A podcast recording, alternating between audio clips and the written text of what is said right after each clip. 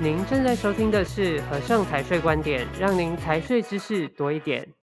各位听众，大家好，我是主持人 Clement。从二零一八年起，各地的境外公司啊，开始了陆续的修法。从最早的 BVI 英属维京群岛、开曼、贝里斯，到今年八月六日，依据国际组织的建议，为协助塞西尔从黑名单中剔除。塞西尔的政府呢，就颁布了《二零二一年国际商业公司修订法》。这个法案一出来啊，让非常多的客户又紧张了起来哦，而且对这个内容解读可说是众说纷纭。所以今天我们就请到了和盛国际顾问北三处的经理黄秀玲 Sally 来帮我们说明这其中的内容以及它的影响。欢迎 Sally。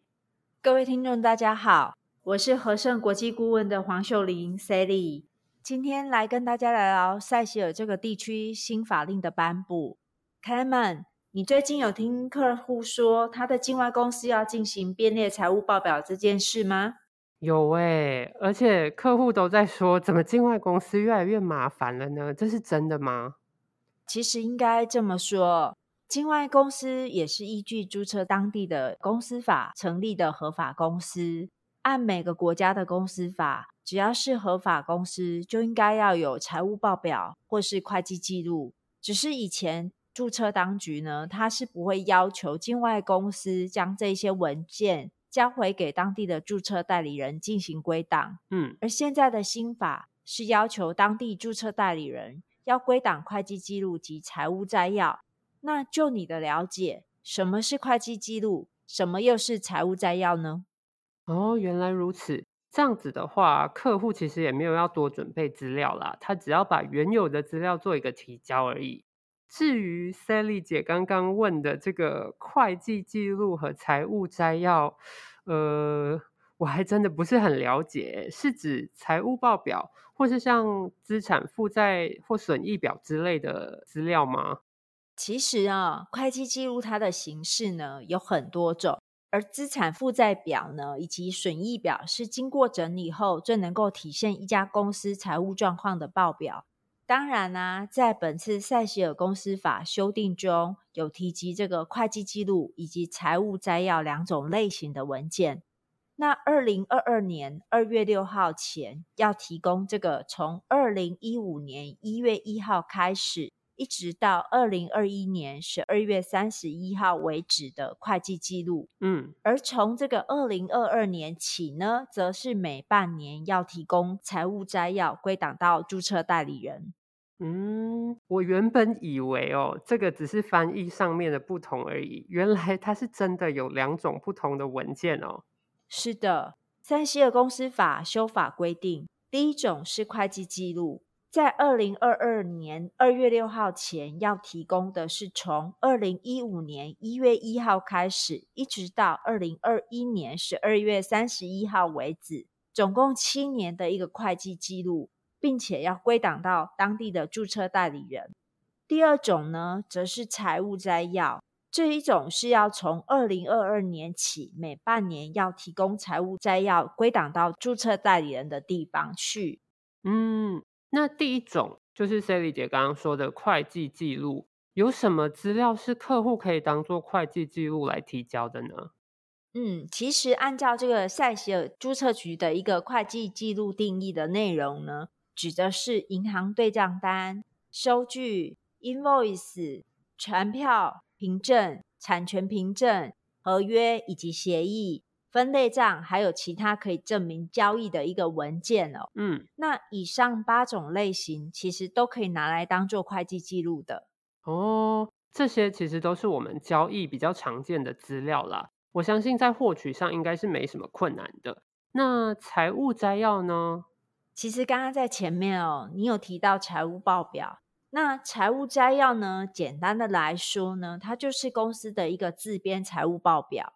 自编财务报表哦，这个报表跟我们一般认知让会计师做账的财务报表是一样的吗？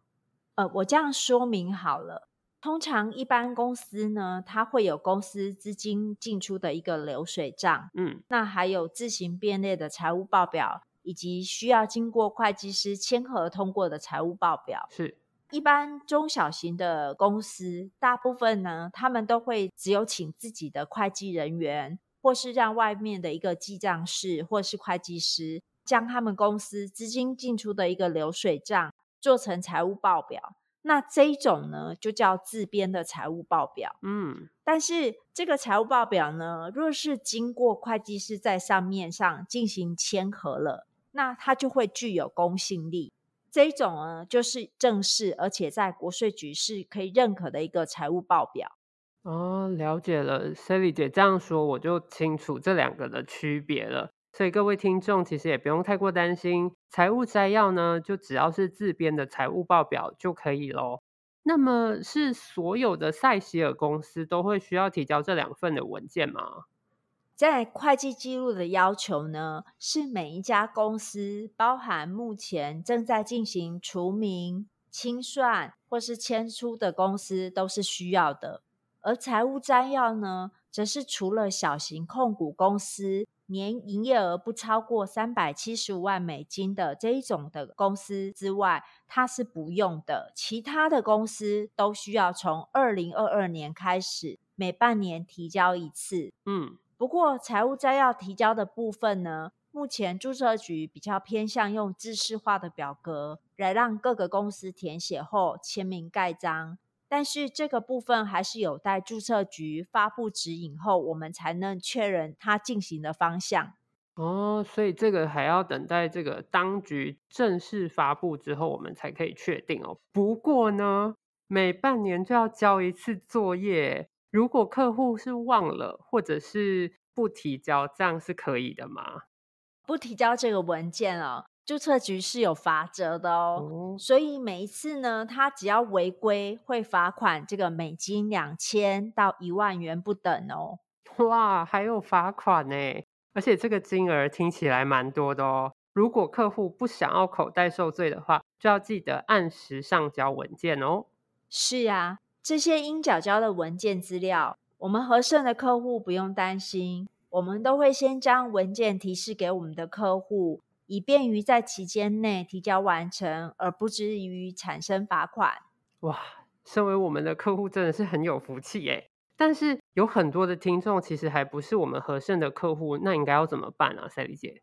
克莱曼，不是我们和盛的客户，我们当然也是可以协助的。哦，哎，你看各位。真的不是我老王卖瓜，我们真的是非常专业的顾问，好吗？所以听众朋友们，如果你有这方面的困扰或者是需求的话，还请不要客气，欢迎找我们提供更多的协助哦。那在一开始呢，我就有提到，从二零一八年陆续就有境外公司在修法，让客户呢不免产生了这个境外公司是否能继续使用的想法哦。Sally 姐，你的看法是什么呢 c l e m e n 境外公司修法，客户会紧张是一定的。嗯，不要说是境外公司，其实台湾公司的公司法在这三年也有不小的变化。法令的变动是与时并进的，随着时代的变迁，法令也要跟得上时代的一个脚步，总不能还一直停留在十年前或是十五年前。就像以前呢、啊，我们使用的电话是室内电话，嗯，那从这个有拨号盘到按键式，再到携带式手机，再到目前的人手一只智慧型手机，是一样的道理。嗯，公司法的修法也要随着时代的进步而调整。过去大家在使用这个境外公司的时候呢，比较不注意，也不认为应该要制作报表或是保留凭证。所以大多数都不会去留存下这一些文件，那这样的一个做法，其实已经无法符合现行的法令。嗯，没错，不管是境外还是国内的公司，都要与时俱进才行。而 Sally 姐刚刚有最后提到的不符合法令，这个意思是不是说境外公司也应该要保留交易凭证或者是制作报表，这样才对啊？是的。境外公司其实它也是一家公司，而过去的使用方式呢，容易造成一些犯罪的人透过这些境外公司来进行洗钱以及掩盖非法买卖枪支以及毒品的犯罪行为。嗯，但我们使用的境外公司的客户呢，都是从事正当的贸易行为。那这样的贸易行为，若是不透过保留交易凭证或制作报表的方式，当我们的资金在银行流动的时候，银行它又负有监督金流的一个责任。嗯，所以当有任何的疑虑的资金出现的时候呢，银行就会要求提出凭证，而我们又已经先前就准备好凭证跟报表的时候，就可以在适当的时间提出，以免和洗钱混在一起，这样就不好了。嗯，了解了。其实只要事先做好准备，并完成提交资料，就可以免去非常多的麻烦跟误会哦。这个真的是非常划得来的。那今天非常感谢 Sally 姐为我们解释并分享了塞西尔修法的这个内容，同时也让大家可以更了解正确使用境外公司的这个方式哦。最后，别忘了马上订阅频道，就能够准时收听和盛财税观点。也欢迎到 Apple Podcast 给我们五星好评及建议。更多财税相关资讯，欢迎浏览资讯栏或订阅和盛电子报。我们下期节目再见，拜拜，拜拜。